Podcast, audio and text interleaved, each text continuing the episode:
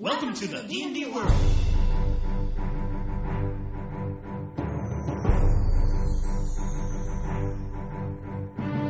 Olá, jogadores e DMs! Estamos aqui para o episódio 32 do podcast Rolando 20. Eu sou Daniel Anandi. E eu sou Davi Salles, também conhecido como Vermelho no mundo de D&D Online. E é isso mesmo, ouvintes. Nós vamos falar do jogo MMORPG do D&D, o D&D Online. Nós vamos falar aí como que é esse jogo, como é que ele funciona, como é que você faz para jogar se você quiser e como que você pode aproveitar é, esse jogo de RPG na internet para melhorar ainda mais o seu D&D tradicional com seus D20s em cima da mesa. Certo, Davi? É isso aí. Mas antes vamos para os nossos e-mails e recadinhos.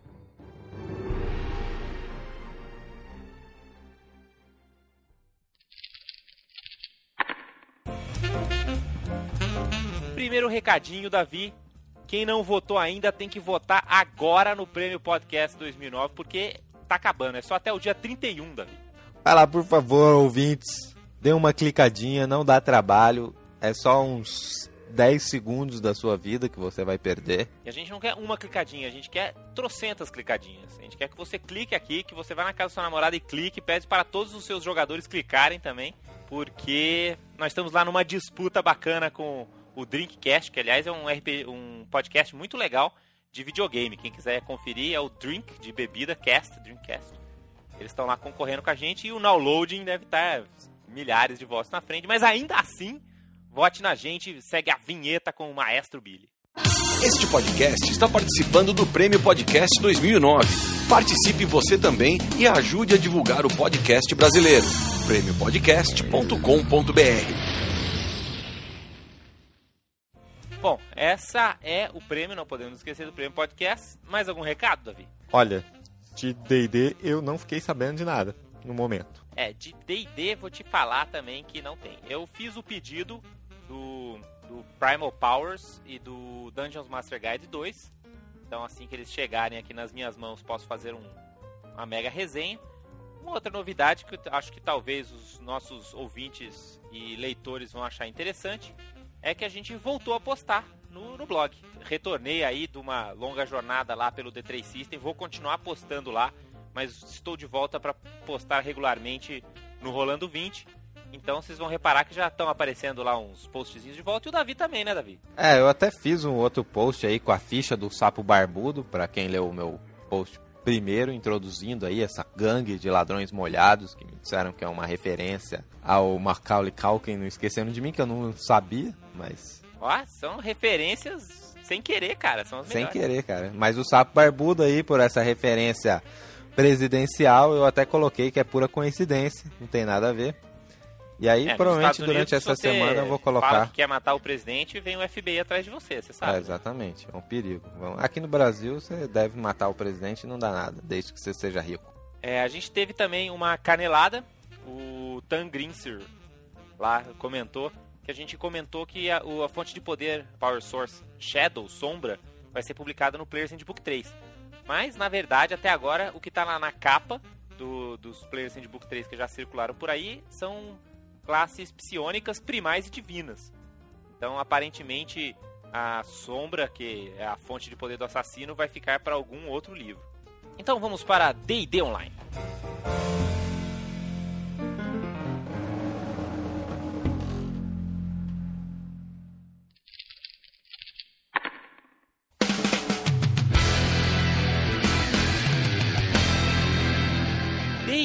Online, Davi, como que funciona isso? Exatamente o que, que é o D&D Online? Bem, o D&D Online é um jogo de computador com Certo. que funciona, é um MMORPG, né? Mas você vai perceber que ele é bem diferente dos outros MMOs. Tá, então explicando também para quem por acaso só joga RPG de mesa e não tá ligado muito no mundo dos games, MMO são Massively Multiplayer Online, ou seja, jogos online, né, que você joga conectado na internet com vários outros jogadores multiplayers massivos, ou seja, você não vai jogar com dois ou três, você vai jogar com centenas de outros jogadores. Mas por que, que ele é diferente dos outros MMOs, Davi? Justamente por isso, essa questão do massivo.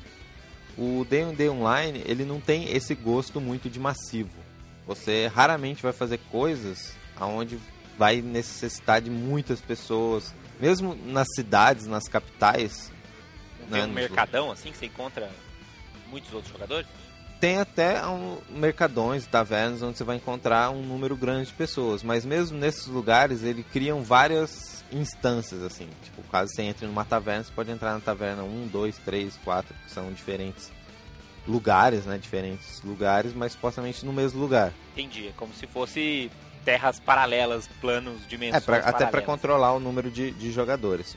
Certo. E, por exemplo, no World of Warcraft, que é um outro MMORPG, onde você tem raids de 25 pessoas, Raids são tipo grupos de aventureiros gigantes. isso. No D&D Online, você vai ter as raids maiores, com o maior número de pessoas possível, de 12, que é um número bem menor. Certo. Então, pra matar, sei lá, os dragões e os liches mais poderosos aí, você junta você e né, uma dúzia de aventureiros aí, sei lá, de nível 15, de nível 20, e vai lá bater nesses caras, é isso?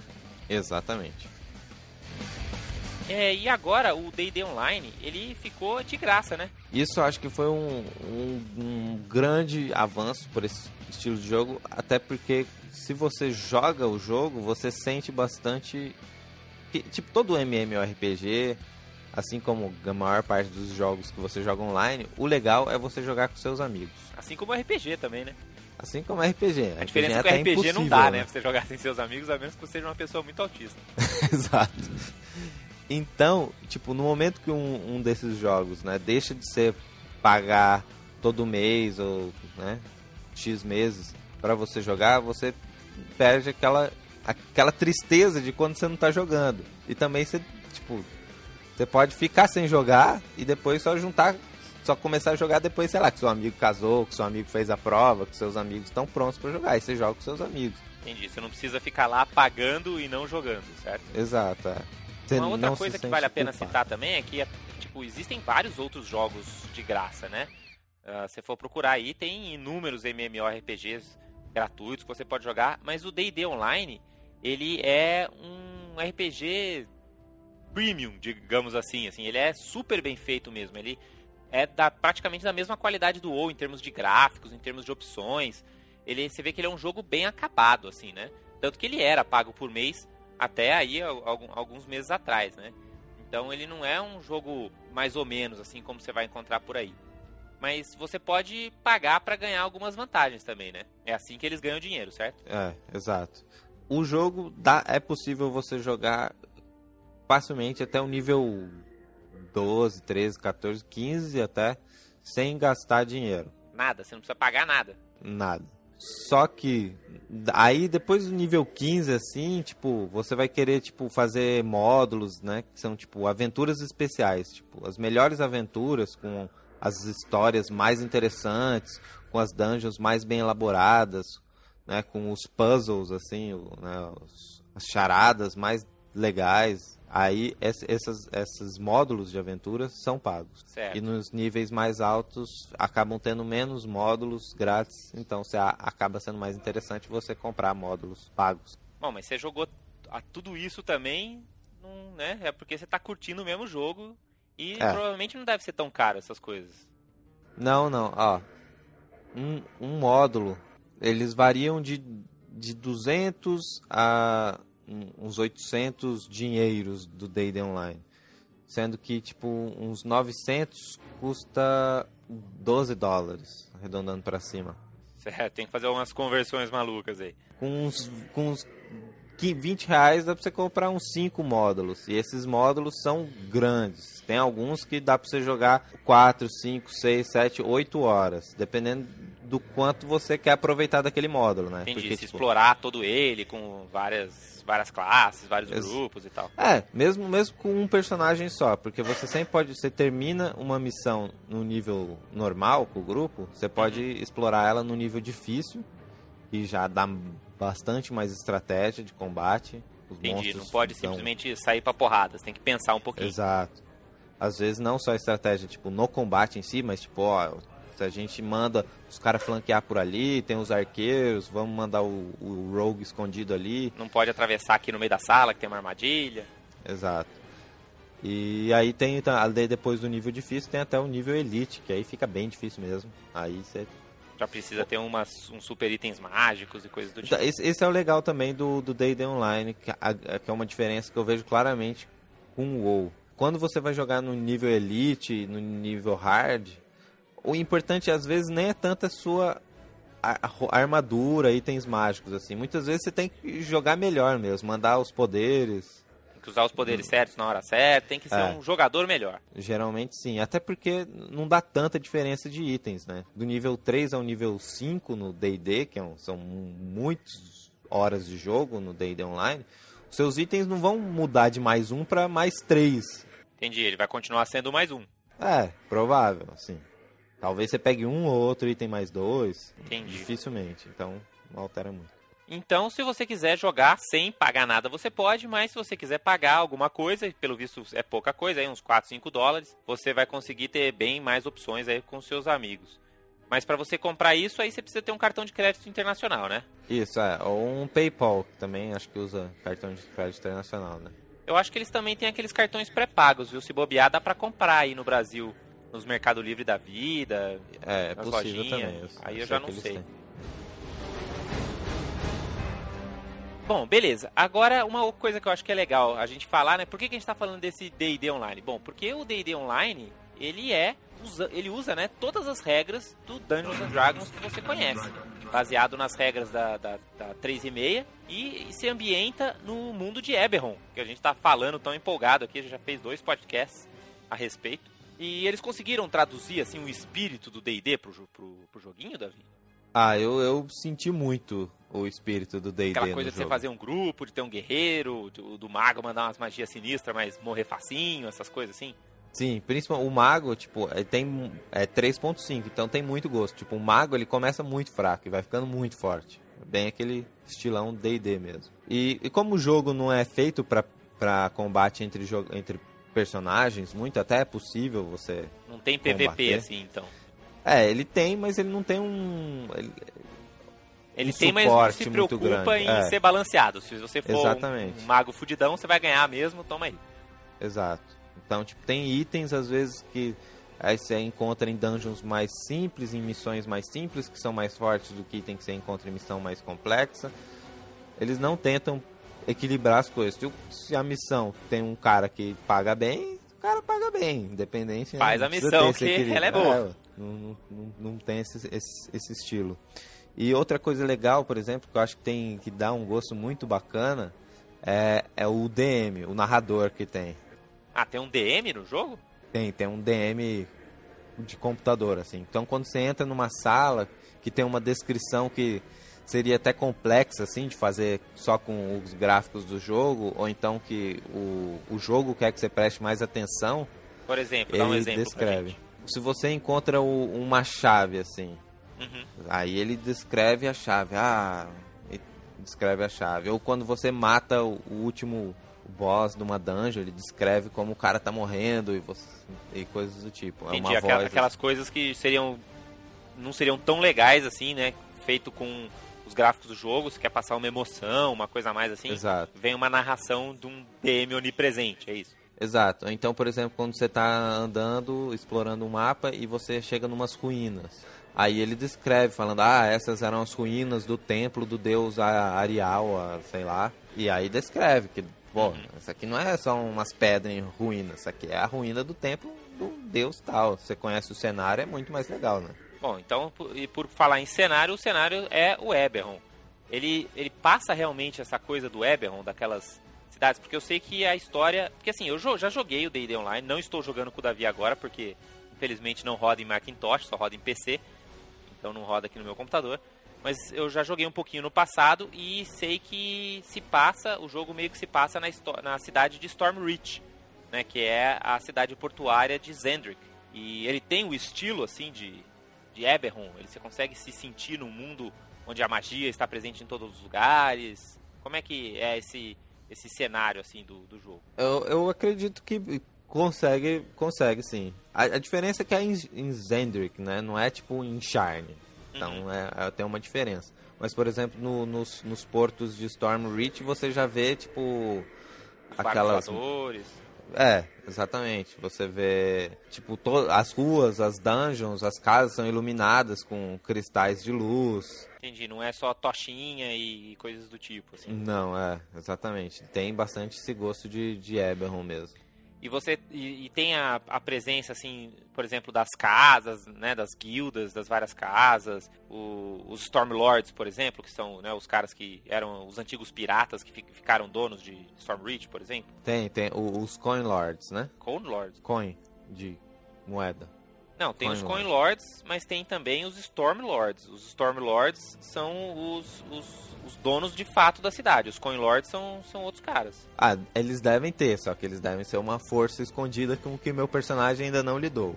Tá, entendi. Eu é acho que os Coin baixo. Lords, eles são os caras de uma região da cidade específica, sabe? Não da cidade inteira, assim. É, pa- a- no, no jogo parece eles, que eles são os caras que cobram impostos, pessoal que manda mesmo. E aí tem as casas também, que você pode. Sempre querem que você faça missões, dá pra você comprar itens nas casas. Outra coisa legal, diferente. Ele tem, ele tem algum sistema de reputação, assim, de você ir ficando mais amigo de alguma ra- classe?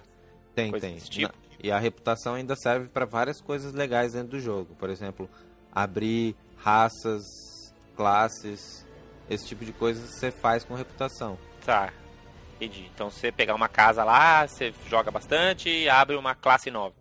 Exato. Bom, a gente pode falar das raças também. Quais são as raças que você pode jogar no jogo? É, humano, halfling, anão e elfo Certo? são essas que você pode jogar com livre acesso. Certo. E aí caso e você pode comprar o Warforged, que só é disponível com compra mesmo, não, não adianta ganhar reputação, e tem o, o Draw também. E no universo de Eberron, os Draws são naturais de Zendry. É, são originários de lá, então faz sentido. E você tá jogando com o Warforged, né? Você falou lá na, na introdução. Isso, tô jogando com Warforged. Eu até uso um, um programa alterador de voz, pra ficar com a voz meio robótica, assim. Depois voz eu até meio Robocop, um assim? trechozinho aqui com, com esse programa, pra vocês verem como é que fica. Pra dar mais imersão dentro do jogo, né? Olá, jogadores e DMs, bem-vindos ao podcast 32 do Rolando 20. Eu sou o Warforce Vermelho e irei te apresentar o universo de D&D Online. Mas vocês vão jogando nas dungeons assim, você vai fazendo roleplay também? Claro, só roleplay. Então você entra na dungeon e fala, atenção, meus amigos, assim, perigo Will Robinson. É, só, não, o meu personagem ele não é, não é, não é robozão, assim, ele fala normal. Ah tá. Ele só tem uma voz meio robótica. Mas eu, eu, eu, acho, eu acho legal interpretar, tipo, o personagem. Eu acho que fica muito bacana nesse, nesse jogo, porque ele dá, dá chance e é divertido, né? E eu jogo com o pessoal que eu jogo, é o pessoal que a gente jogava, joga RPG pelo, pela internet também, ou pelo Fantasy Grounds, então... Então é uma galera é um que se empolga gosta na interpretação, assim. mesmo, é. É um pessoal que joga D&D de mesa, então. Pessoal que, que gosta de D&D por causa da interpretação. Entendi.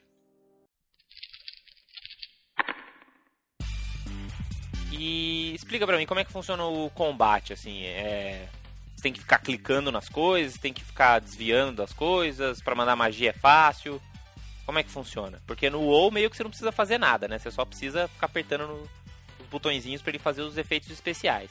Como é que funciona no DDO? É, ele, no geral, você não vai, vai ser meio a meio, né? Não vai ser muito louco assim, não vai ser um, Um God of War da vida, um God assim? of War, é, exatamente, mas também não vai ser tão parado quanto o WoW. Ele é uma mistura de jogo de ação com RPG mesmo. O que que, o- porque você, você pode colocar, ligar, né, o sistema de auto-ataque, aí você clica num, num monstro que você esteja lutando e ele vai ficar atacando, Uhum, normal.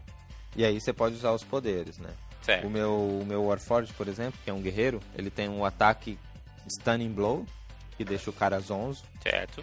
muito bom, junto com o Rogue. Ele tem um golpe que é o Trip, que derruba o cara. E Também deve tem- ser bom junto com o Rogue, né? Porque ele Ele levanta, é ganha bom. ataque de oportunidade, já faz sneak attack, o diabo todo. E tem um outro golpe que é um golpe que diminui a armadura do, do oponente. E é todo regra de 3.5, então quando eu tento mandar meu Stunning Blow, o cara tem que fazer um teste de save throw contra a minha... A DC é 10 mais a minha força. Tá. E, então é tudo com um D20, você sabe qual que é o seu base attack bônus, tem Sim, AC, os seis atributos, é D&D. D&D. com algumas modificações para funcionar dentro do, de um sistema de MMO. O que, que muda, assim, que você acha que é, que é drástico, assim, que talvez demore um pouco para um jogador se acostumar? Ah, tudo. Como os cálculos são todos escondidos, né? Você não, não precisa saber de nada muito, na real, né? Mas tem algumas coisas, como, por exemplo, resistência a elementos, assim. Se tem resistência a fogo, funciona diferente de resistência a fogo no D&D. Uhum. Tem um, um algo chamado fortificação, por exemplo, que o Warforged tem ganha isso. E diminui o, o chance dano de tomar de, crítico. É, chance de tomar crítico. Tem algumas pequenas mudanças, assim. o tipo, crítico também não é igual, né? Porque o crítico do D&D terceira edição era mortal, né? Tipo, tomou crítico, faz vezes 400 de dano, dependendo da arma. Ah, eu acho que ele é meio mortal ainda. Certo. Ele é bem mortal. É, não- não- é, é é complicadinho. A única diferença são os críticos, acho que de magia. Eles não funcionam exatamente como crítico no no D&D. Tipo, o crítico meio que vai depender de outros fatores, assim. Eu nem sei muito bem qual, qual que é o cálculo, mas, por exemplo, tem itens e bastões mágicos que dá, sei lá, mais 3% de chance de crítico na sua Fireball. Entendi. Então os cálculos são outros. Até porque não tinha crítico de magia, né? Não, Então é porque queria oficialmente, assim, com regra do livro, não. Então queria a possibilidade de crítico com magias. Né? Ah, uma coisa que a gente vai fazer também é colocar aí no, no, no post o link pro manual do jogo. Então, se você quiser dar uma olhada no manual em PDF, tá em inglês, lógico.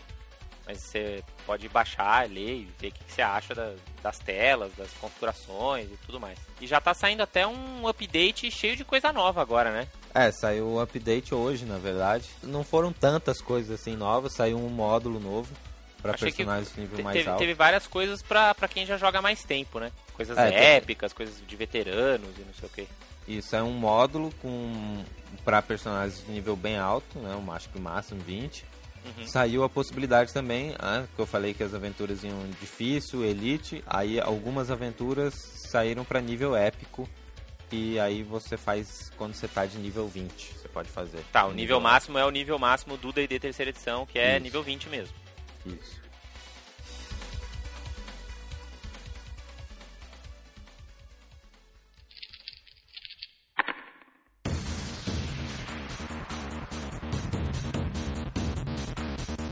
Você encontra os monstros icônicos do D&D, assim, tipo Beholder, Mind Flayer? essas coisas? Sim, isso é o mais legal, né? Você lutar contra kobolds, lutar né? no momento eu estou lutando contra kobolds, bugbears e Tá, porque você é boca ainda.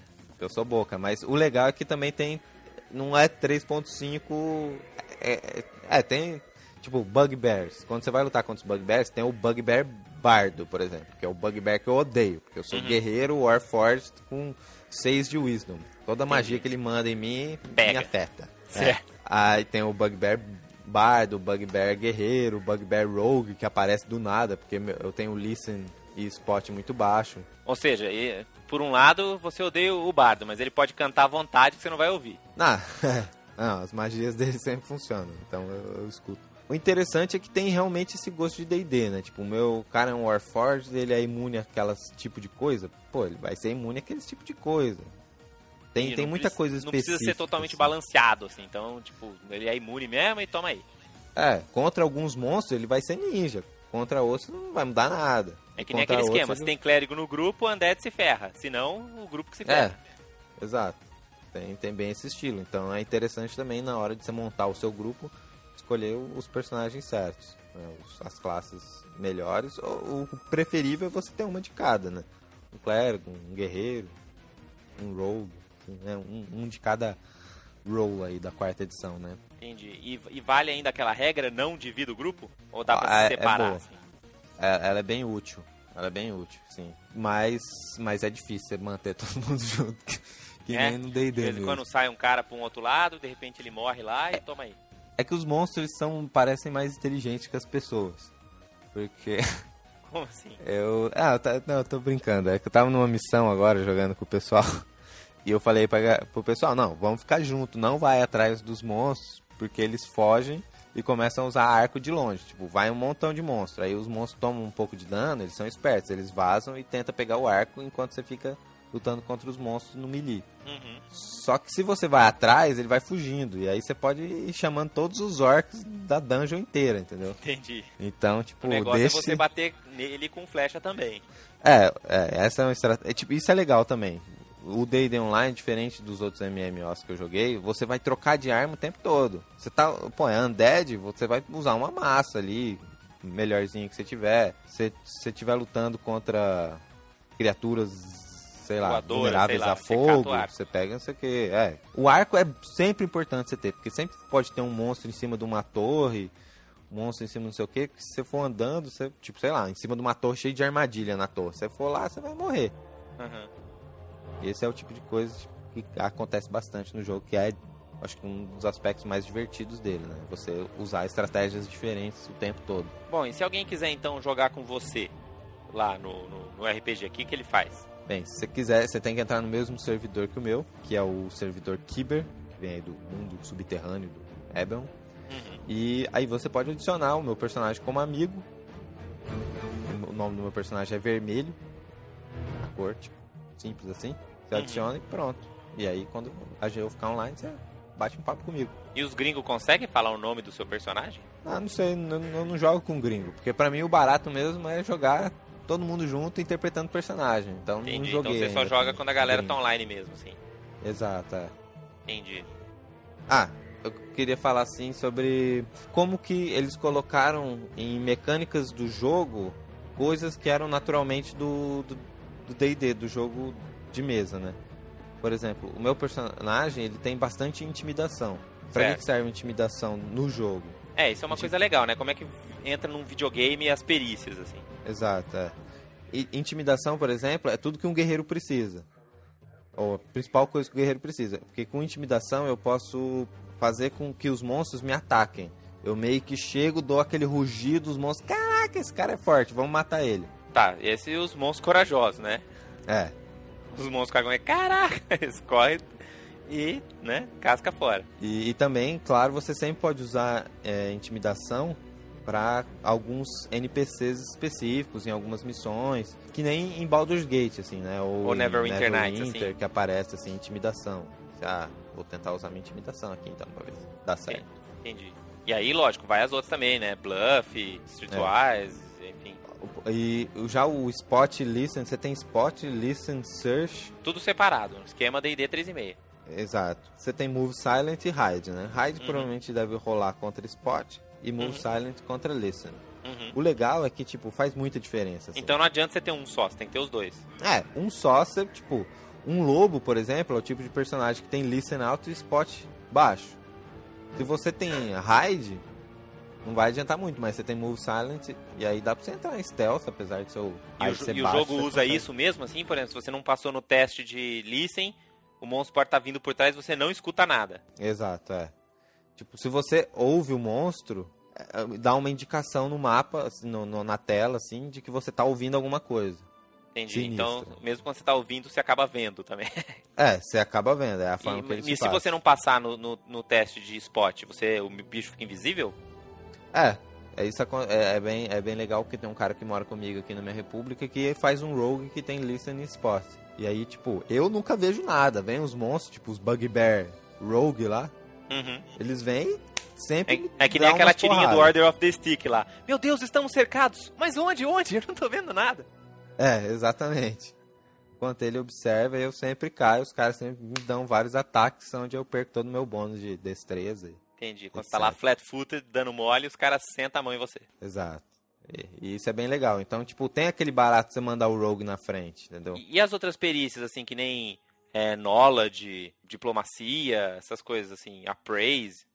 diversas perícias eles meio que tiraram. Knowledge, por exemplo, não tem mais knowledge. Entendi. Você tem, você tem o haggle que fica meio no lugar do appraise assim, que é tipo negociar assim. Tipo, você consegue vender seus itens mais caros e comprar itens mais baratos. E é uma perícia. Você vai botando ponto e vai mudando a relação. Diplomacia é o contrário da intimidação. Quando você rola, usa o seu poder de diplomacia dentro do combate, o monstro deixa de te atacar. Se você passar, você Entendi. ele. Você faz uma carinha de, do gatinho do Shrek e ele vai bater em outra pessoa. Exato, é. E obviamente você também pode usar com certos NPCs. Certo. Pra conseguir uma missão melhor ou uma recompensa melhor, sei lá, alguma coisa assim. E aí tem Concentration também, que serve pro mago, clérigo, etc. ah, é. não Essa perder a é, magia. quase sempre é usada em combate mesmo. Que, que na, na verdade é passivo, né? Concentration. Você, você tá fazendo a magia, o monstro te ataca, você não, não perde a magia. Sim, é passivo no sentido de que você não precisa fazer nada, mas se É. fosse um jogo, funciona como se fosse um jogo de mesa. O jogo joga lá um dado pra você e vê se você passou. Isso. Você tem perícias jump, por exemplo, que faz você pular mais alto. Ah, Eu é? Você pula ver. mais alto mesmo quando você aperta o botão do, do pulo? Ele pula mais alto? Exato, é. Ah, que Tipo, eu massa. vejo a diferença total aqui entre o, o, o Rogue do, do meu colega e o meu personagem com o Tower Shield e Jump menos 10. Tipo, você não consegue nem subir escada, assim. É, não. Se andar assim não tem problema, mas pular é um perigo. Até porque o legal Mas tem lugar jogo... que você só chega se tiver jump X ou mais. Tem lugar que você só chega pulando. Se tiver... Tem lugar que só Eu chega eu escalando. E passei, se você não conseguir escalar, você cai? Na escalar não tem. Tá. Escalar não, não, não rola isso. Nadar também não, então. Nadar tem. Nadar é um negócio muito legal. Foi um, foi um negócio que eu achei muito maneiro, na verdade. Foi que eu fiz um clérigo também, fiz um person outro personagem que era um clérigo. E eu tinha que passar por uma parte onde só dava para passar nadando. Hum. E, o meu não- clérigo tinha full plate meio lá, era uma porcaria de nadar. E Aham. quando você tem pouco na, na- natação lá, swim, você segura sua respiração debaixo d'água por menos tempo e você nada muito mais devagar. Entendi. Então, tipo, nadar foi mais perigoso do que os monstros naquela dungeon. Eu, ah, Entendi. caraca, eu vou morrer aqui. Que é tipo aventura de D&D mesmo, né? Que às vezes você passa pelos cobos tranquilamente, mas tem uma ponte que pronto, a ponte deu TPK. Exato, é. É bem legal. Então, você sente um pouco esse desafio de perícias, assim, dentro do jogo também. Que é, que é interessante. Então, na verdade, é, é isso que eu queria falar agora nessa segunda parte do podcast. Né? Então a gente falou assim do jogo, de como que é o jogo, deixou todos os nossos ouvintes morrendo de vontade de, de jogar também. Mas eu queria bater um papo com você, Davi, sobre como que a gente pode aproveitar essas, essas coisas que você está vendo, que você está jogando, e colocar no jogo de mesa. Né? Eu acho que a primeira ideia, já puxando o gancho aí da última coisa que você falou, é exatamente essa questão dos skill challenges, né? Como é que você consegue aproveitar melhor a- as perícias dos personagens e colocar ela na, na sua mesa, seja de terceira edição, de quarta edição, até outro sistema, né? Como é que você consegue usar isso, assim? Porque geralmente os caras que desenvolvem videogames em geral, né? Os caras têm que pensar, putz, como é que eu consigo fazer isso ser do jeito mais legal possível, certo? Tem algum Aham. caso assim que você fala, meu, ó, essa perícia aqui foi perfeita, assim. Você diz como que o jogo dá ideias para desafios de perícias mesmo. Isso, pra, é, pra uso de perícias na dungeon, assim, no, no meio da aventura que sejam, sejam legais. Além dos óbvios, né? Porque sempre tem aquelas coisas óbvias. Ah, diplomacia pra falar com o Duque, jump pra pular o buraco. Mas tem alguma coisa diferente, assim, que você, você fala, pô, ó, não é, não é só pular o buraco. É você pular no lugar certo. Tem algum exemplo que você viu, assim, que vale a pena citar? Ah, então, acho que esse, esse do. De nadar foi um, um bem legal. É porque tem coisas assim que o jogo em si não utiliza de perícias, mas você poderia transformar num teste de perícias, por exemplo. Então, por exemplo, essa dungeon aí, como é que ela tinha? Ela tinha um riozinho no meio, é isso? É, você tinha que passar por uma parte subterrânea, assim, né? Meio que um buraco no chão e você tem que sair do outro lado, do outro buraco, e você só tem que passar por uma caverna sub- submersa. Então, e de repente isso podia virar, ó, facinho, facinho, a gente transforma isso num desafio de perícias. A galera primeiro vai ter que começar a fazer um monte de testes de athletics, né, Pra começar a nadar, de repente você pode falar ah, aqui umas pedras e prende o grupo. Aí agora o grupo tem que sair das pedras e começa a fazer testes de endurance, por exemplo. E aí eles conseguem sair e tal, e de repente, sei lá, você pode puxar ainda outras situações. Tudo isso nesse subterrâneo, porque pelas regras de natação, demoram normais, né? Demora uma eternidade para você começar a fazer testes de, de endurance, não sei o quê. Mas aí você transformou aquilo num desafio de perícias, você já dá um, senso de, meu Deus, se a gente falhar aqui, a gente vai morrer, né, galera? Ou cada um que falha um teste de endurance, você já tira um healing surge inteiro e vai que vai. O que eu acho mais legal é a forma que você pode dar ideias, acho que pra dentro de encontros, assim. Por Ah, exemplo, dá, dá uma ideia. Ah, algo que eu achei interessante, por exemplo, é um- uma sala onde tem vários geysers de gelo, assim, de gases, é, que, De que esfria.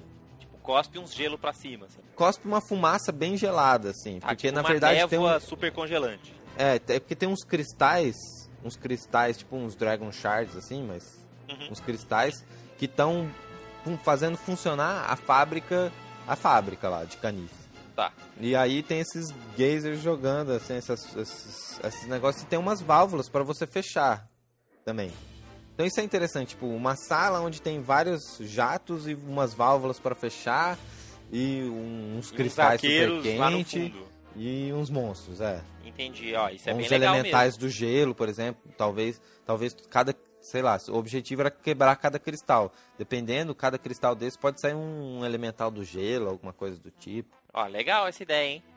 Uma sala cheia de armadilhas, assim, que se o jogador até quiser sair atravessando, ele pode, mas toma um monte de dano. Ou eles podem ir devagarzinho, fechando as válvulas, cancelando aí as, as, as linhas de armadilhas e tal. Enquanto isso, eles ainda têm que se lidar com uns elementais do gelo, ou uns, uns demoninhos do gelo, ou arqueiros, ou coisas do tipo. Parece ser um encontro bem quarta edição, bem, bem interessante. Outra coisa que você falou que o jogo usa bastante são a, é a questão das torres, né? De sempre ter uns inimigos escondidos, de sempre ter uns inimigos atrás de barricadas, essas coisas, eu acho que isso é bem quarta edição também. Cada aventura é bem diferente, assim, eu achei. Tipo, não. é, Muda, muda bastante. Desde coisas mais simples, por exemplo, tem, uma missão assim, até, tem algumas missões que nem dá pra você fazer em grupo, você só faz elas solos. Foi até meio que um- uma combinação meio que na guilda do tipo, ah, missão solo, aí você faz, aproveita fazer pra você ganhar experiência, passar o seu personagem de nível e tenta deixar principalmente as missões mais difíceis pra gente fazer todo mundo junto. Uhum.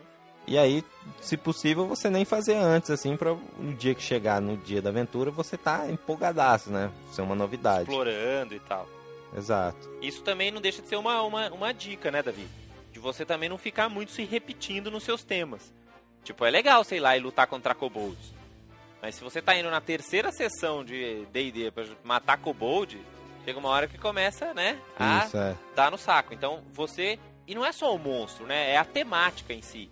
Então, eu acho que... Ainda mais hoje em dia, assim, pra quem já, sei lá, tá com a minha idade, já tá, né, não consegue jogar toda semana e tal.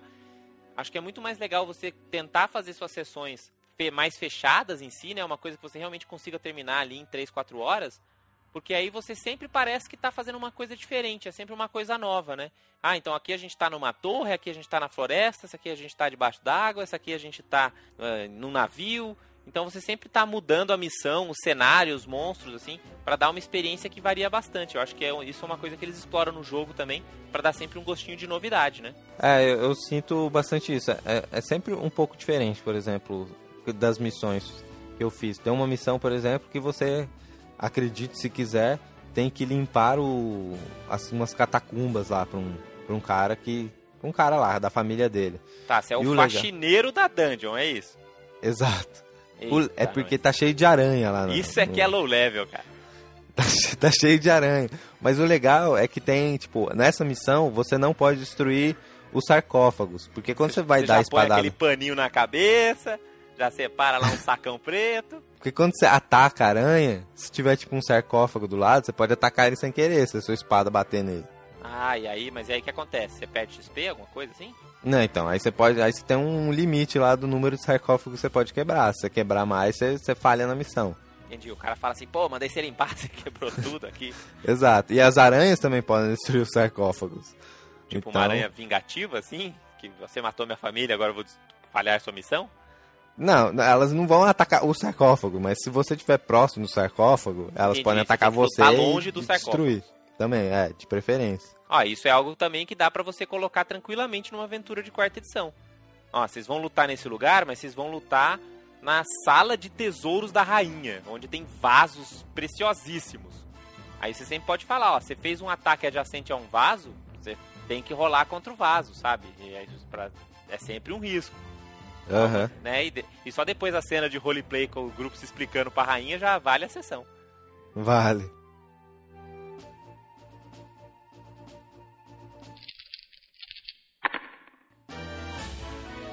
Ah, e também tem missões assim que eu acho que essa daí já até foi bastante usada, provavelmente na quarta edição. Quem não usou, sei lá, deveria usar.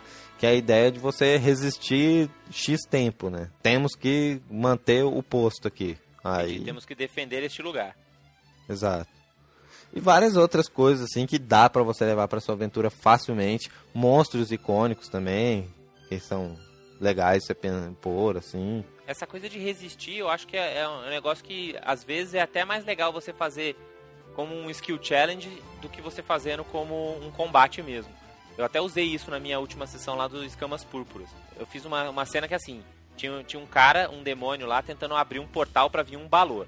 O Balor é lá um demônio de nível 27, não sei o que. Se ele aparecesse, o grupo tava ferrado. Sei lá o que ia acontecer com a minha história. Mas eles não podiam deixar.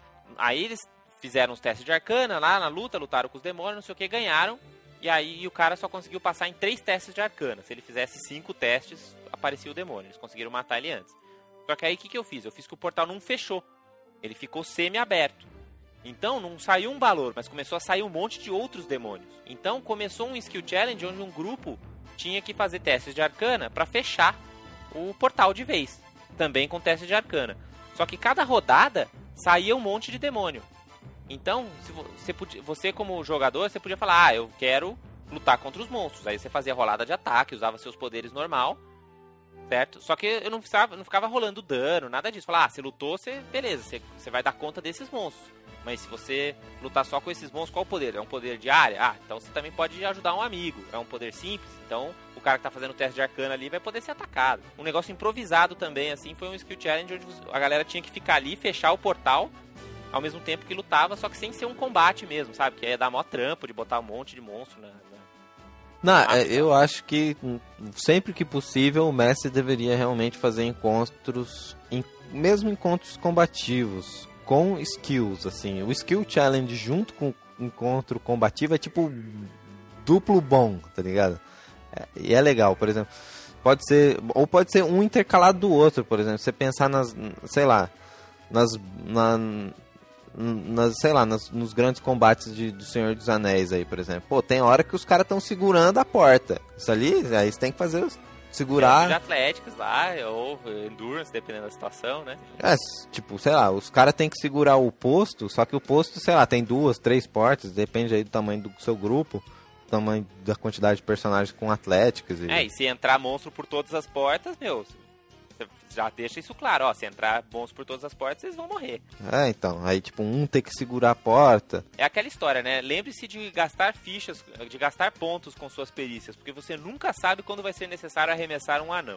É, e é interessante também que, tipo, às vezes aquelas, aqueles rituais meia boca que ninguém escolhe, ou aquelas magias utilitárias que também ninguém escolhe, porque, pô, como que eu vou fazer dano com isso? Uhum. Passam a ser cruciais, eu acho. E acho que esse, eu acho que você tem que fazer valorizar esse tipo de coisa, porque no combate eu acho, tipo, sei lá, se o mundo, se a vida real fosse D&D, muita coisa não seria decidida na espada. Ah, é, se você, é que nem quando você tá lendo Dragonlance, né, cara? Quase todos os encontros combativos não acontecem porque o grupo foge, cara sabe? E sem dó, assim, os caras, meu, pra que, nós vamos lutar com esses malucos aqui que nós, a gente tem chance de perder? Vamos cascar fora. É. Então, acho que você incentivar os seus jogadores a fazer isso e falar, meu, se vocês fugirem, dependendo da situação, tudo bem, você não vai fugir toda vez, porque afinal de contas vocês são os heróis, camon. Mas muitas vezes você decidir que você vai fugir se for uma coisa que faz sentido na história e tal, às vezes deixa a história mais legal.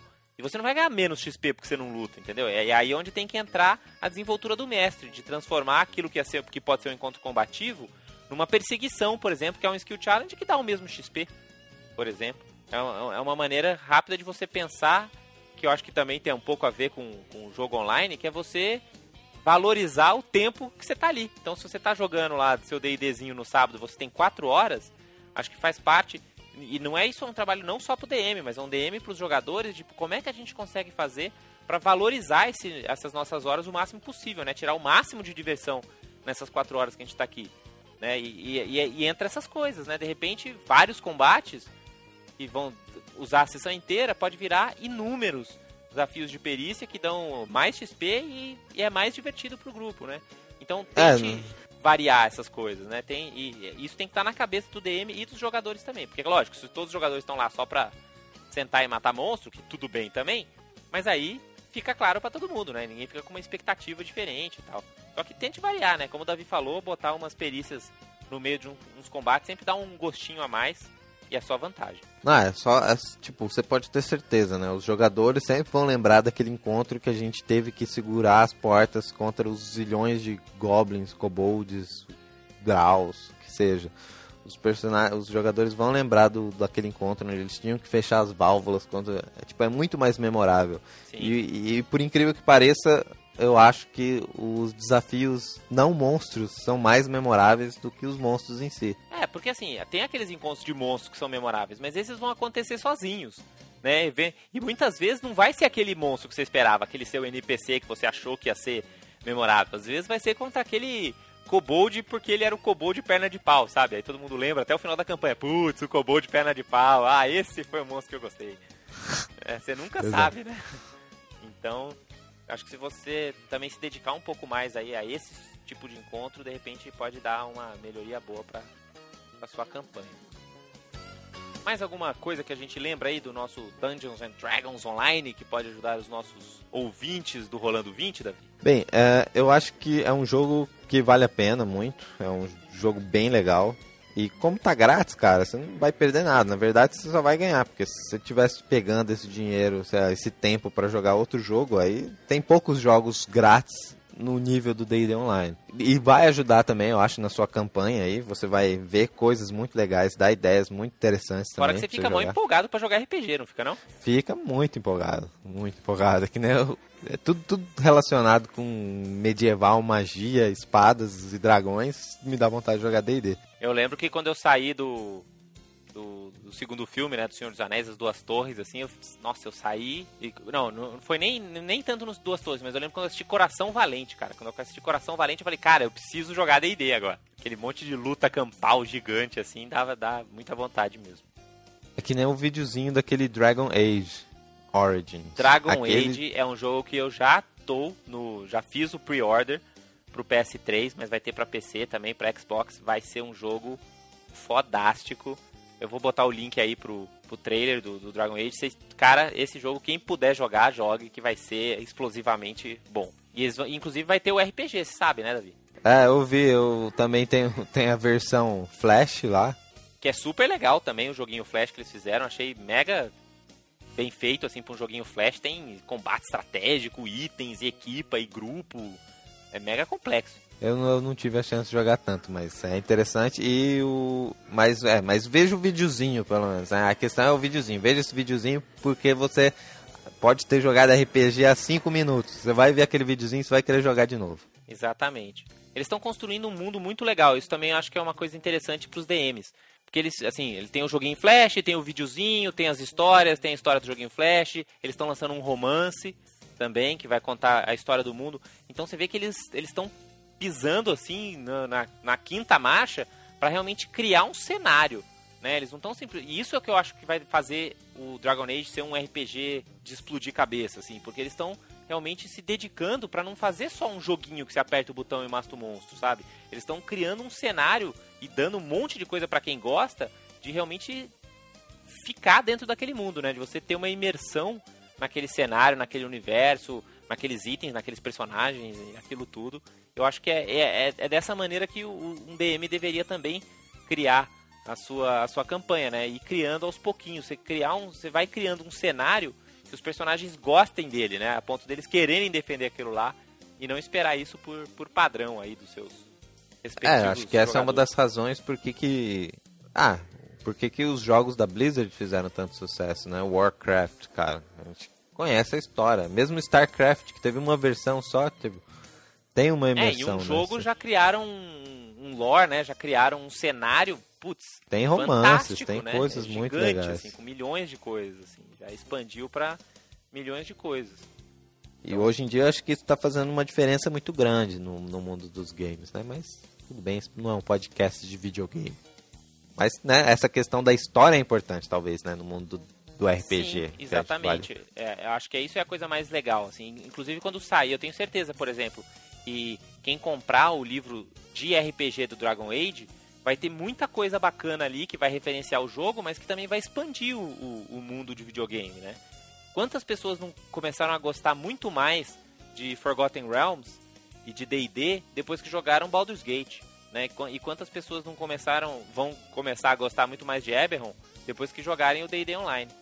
Então use, use isso também como um, uma ferramenta para motivar seus jogadores, né? Ah, ninguém quer mais jogar com você porque tá todo mundo cheio de coisa. Põe a galera para jogar D&D Online, você vai ver que vai estar tá todo mundo louco para jogar uns D20 de novo.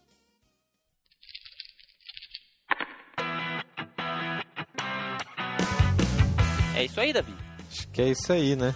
Bom, então a gente deseja uma, um excelente Dia das Bruxas para todo mundo. Vocês tomem cuidado aí com os erros críticos. Aproveitem o feriado, dia de finados. Vai ser um dia muito bom para jogar RPG. Quem puder aí gastar o segundão, senta lá, pega aqueles D20 e aproveite. E toda semana todos aí. Até a próxima. Então falou pessoal. Rolem 20. Rolem 20 até mais.